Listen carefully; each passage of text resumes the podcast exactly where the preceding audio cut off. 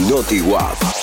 La Organización Mundial de la Salud dice que las personas de más de 60 años sufren mayores riesgos de contraer infecciones por el coronavirus porque a medida que pasan los años el sistema inmunológico también se va debilitando. Sin embargo, sobran ejemplos de los que no se debilitan con sus ganas de ayudar para que los demás no estemos en riesgo. Como Telma Bordone, una mujer de 96 años que a pesar de su avanzada edad decidió ayudar a los demás. Por eso, en su casa, fabrica mascarillas para donarla a los hospitales. A este espíritu solidario lo comparte con Roxana, una joven que quiere a Telma como si fuera su abuela. Juntas cumplen con esta loable misión. Y así como Telma, hay muchas personas mayores que nos regalan su tiempo, su experiencia y su cariño. Por eso, hoy más que nunca, como Roxana, debemos acompañarlos y contenerlos. Búscanos en redes como NotiWap o ingresa a notiwap.com.ar y solicita gratis el contenido que quieras.